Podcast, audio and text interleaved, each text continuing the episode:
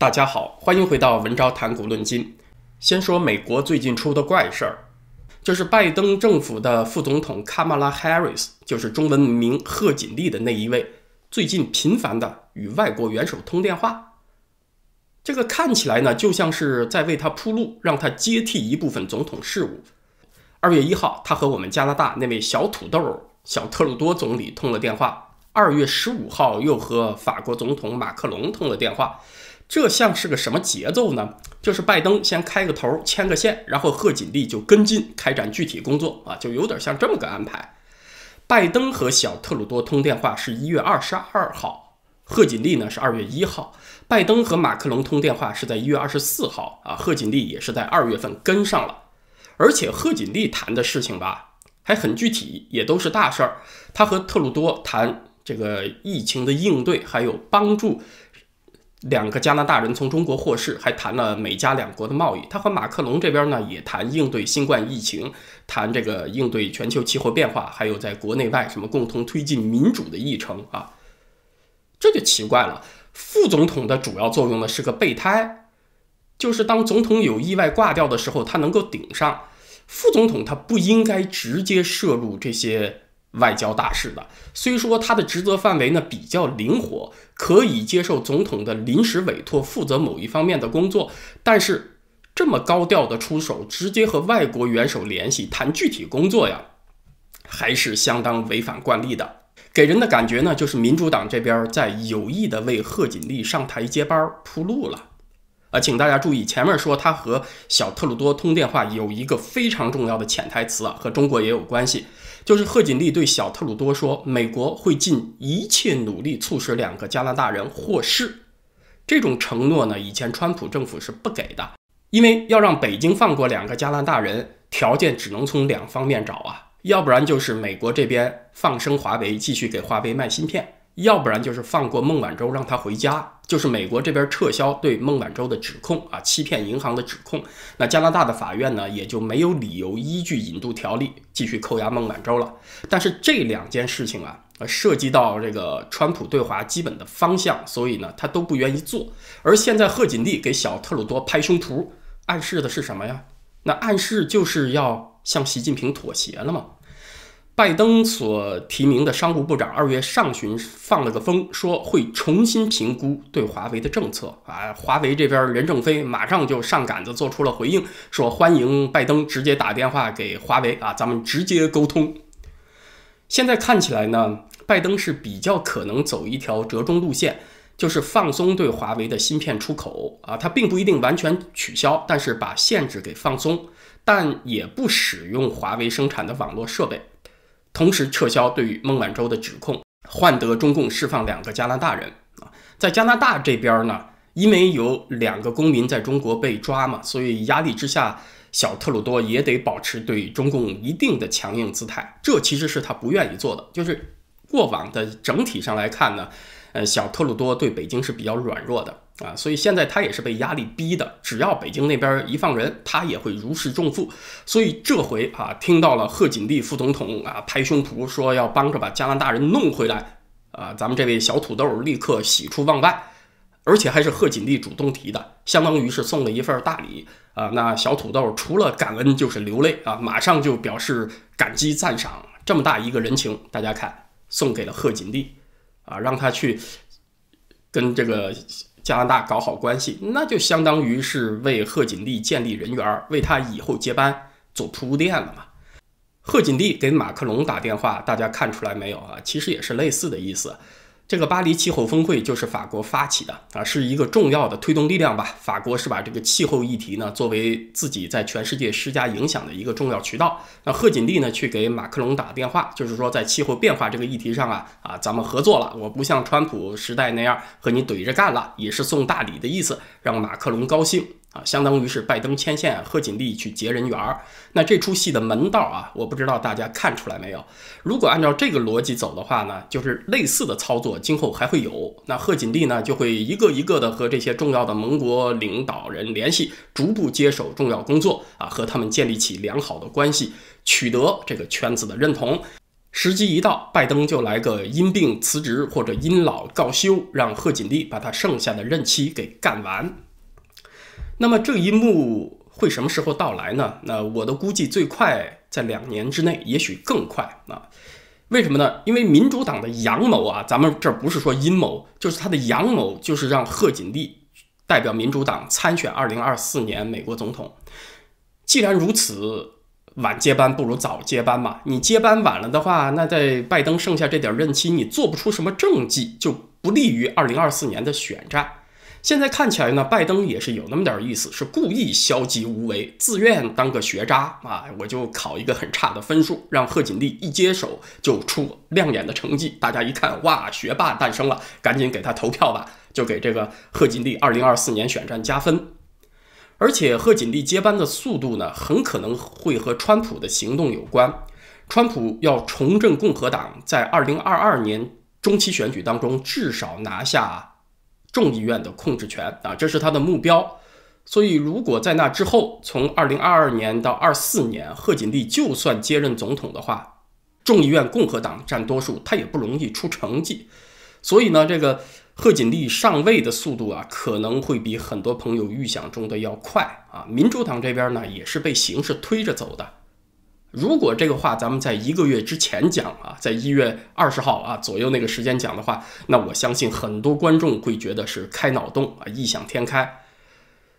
这个话现在来讲，是不是咱们有些朋友就觉得不那么魔幻了呢？啊，咱们就继续往下看。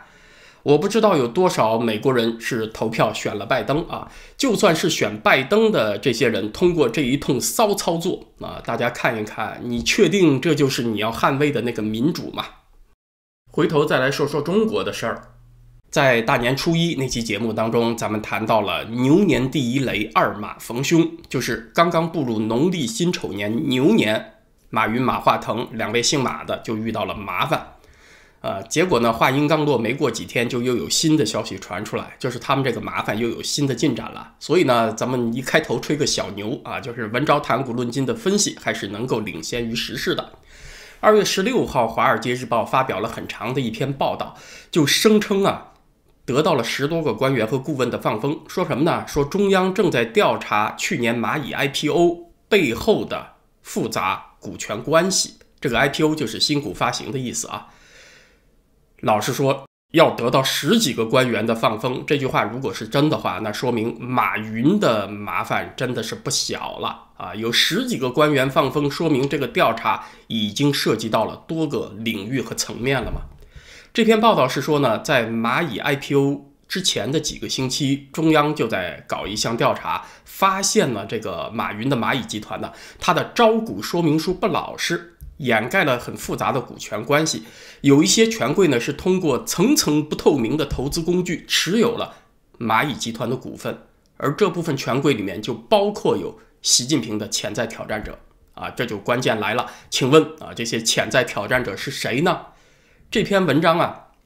《华尔街日报》这篇文章是点了两家的名，他没有说这两家直接就是习近平的挑战者，但是呢，他那个行文的语气暗示啊。你能够听得出来啊，这两家就是跟习近平不对付的，分别就是江泽民家族和贾庆林家族。江泽民的孙子江志成和贾庆林的女婿李伯潭都是蚂蚁集团的持股人。江志成和马云的渊源很深啊，我们能够查到的最早就可以追溯到二零一二年。那一年呢，江志成是帮助马云从雅虎那里回购了。雅虎所持有的阿里巴巴股份的一半，因为拿回了这部分股权，马云才能够有足够的话语权推动二零一四年阿里在美国的上市嘛。江志成旗下的博裕资本从二零一六年起就是蚂蚁金服最早的投资人之一，只不过呢，他是采取了比较迂回的方式，因为这个博裕资本是在香港注册的公司，而中国大陆的法律呢是限制大陆以外的企业。持有从事支付业务这些企业的股权的啊，所以直接投资是做不到的。所以江志成呢就兜了一个大圈子。第一步呢是在上海设立了一家子公司，叫做博裕陶然。第二步呢是通过这家子公司又投资了上海天层资产管理公司。再然后呢，这个天层资产管理公司又成了北京经管投资中心的私募股权公司啊。总之，这些专业术语大家不用去细究，就是绕了一大圈儿啊。最终通过北京的这家机构持有了蚂蚁集团的股份啊。当然，背后这一条线的那个操纵人是姜志成。贾庆林的女婿李伯谈呢，也是通过类似的方式干的，像俄罗斯套娃一样，一层套一层，一层套一层，通过一系列中间的壳公司，最后持有了蚂蚁集团的股份。在二零一八年蚂蚁的股权结构当中呢，李伯谈所持有的股权比例大约是百分之一点三一。呃，还有马云别的朋友圈的人，加上那个房地产巨头卢志强啊，巨人网络集团公司的史玉柱和复星国际的郭广昌，他们加在一起呢，在蚂蚁集团的占股比是百分之四多一些啊。但是这些是从公开资料当中能够摸到线索的股东。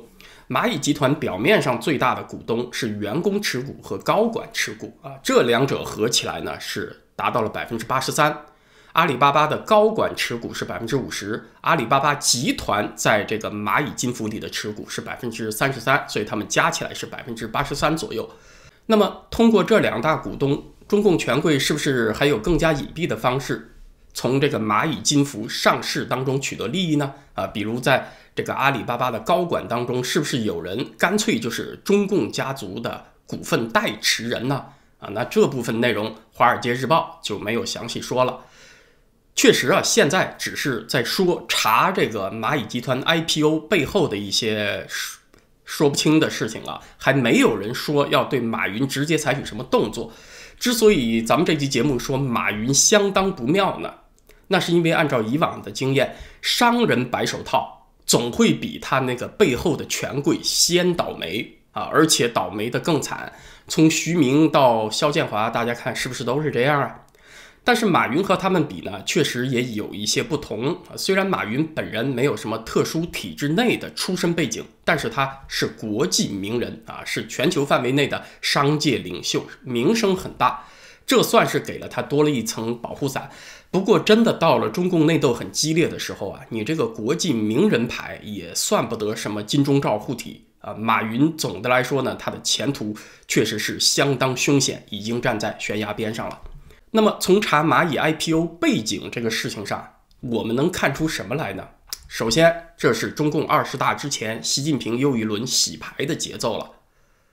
接下来一年呢，关系到习近平连任的梦想能不能够实现，所以他从现在开始就要排除所有的干扰和潜在威胁了。蚂蚁金服如果它上市成功，那经营规模再扩大的话呢，会带来什么后果？呃，当然，首先它背后的权贵股东的财富会继续增加，还有它提供的金融服务会有更多人使用，啊，这确实是给习近平会带来一些隐忧啊。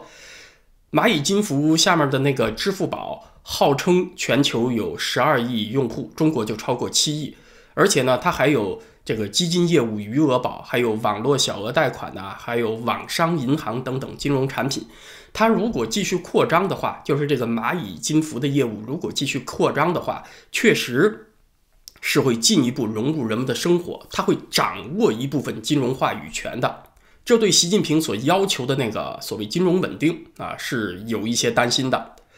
那么，既然有一部分金融话语权就能够搞出一些事情，所以呢，也确实会给习近平潜在的政敌，也就是蚂蚁背后的股东们一些捣乱的实力。现在整体上来讲啊，中国的金融安全形势相当脆弱啊，三天两头就爆出个雷啊，就制造一波金融难民，呃，所以对习近平来讲呢，这一块维稳呢也很头疼啊，也很敏感，所以哪怕这个蚂蚁金服有一小块地盘儿啊，有一定的金融话语权，习近平也得收回来。还有个问题挺关键的，不知道大家发现没有，就是这次所谓十几个官员和顾问对外媒放风。《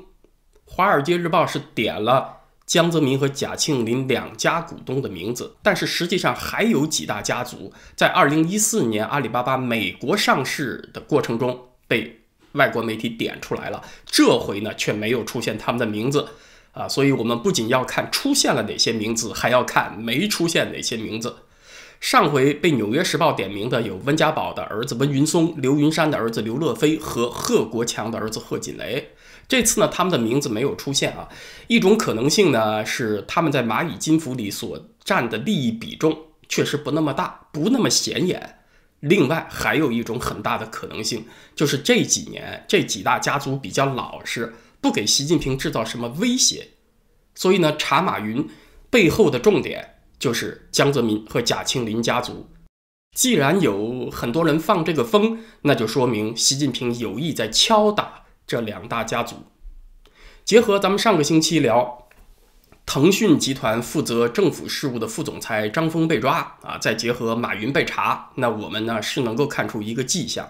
就是习近平对二马的打击啊，不是孤立的，而是统筹考虑的。蚂蚁集团 IPO 的筹备这个过程中啊，习近平就算不太乐意，但没有直接出手，直到马云公开放炮挑战监管，习近平出手打击他。在压马云的同时，另外一边，腾讯集团牵连前公安部副部长孙立军的案子也提速了，在过年前逮捕了腾讯集团的副总裁张峰。所以从时间线来看呢，对二马的打击近期都提速了。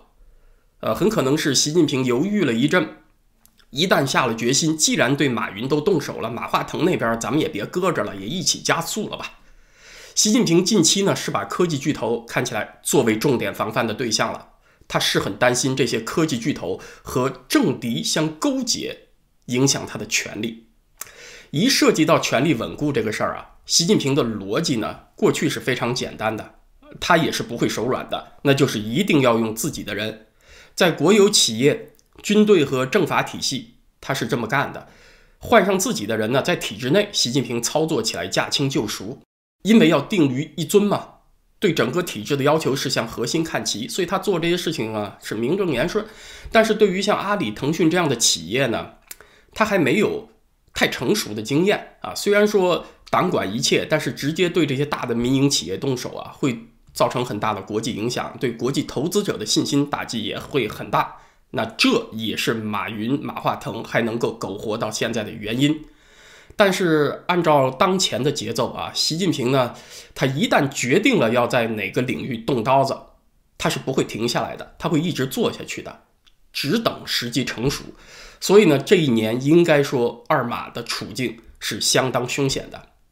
时事话题咱们先聊到这儿，明天星期四在咱们的会员网站文招点 ca，我想来聊一个，呃，也是和民主话题相关的内容吧，千年共和国威尼斯。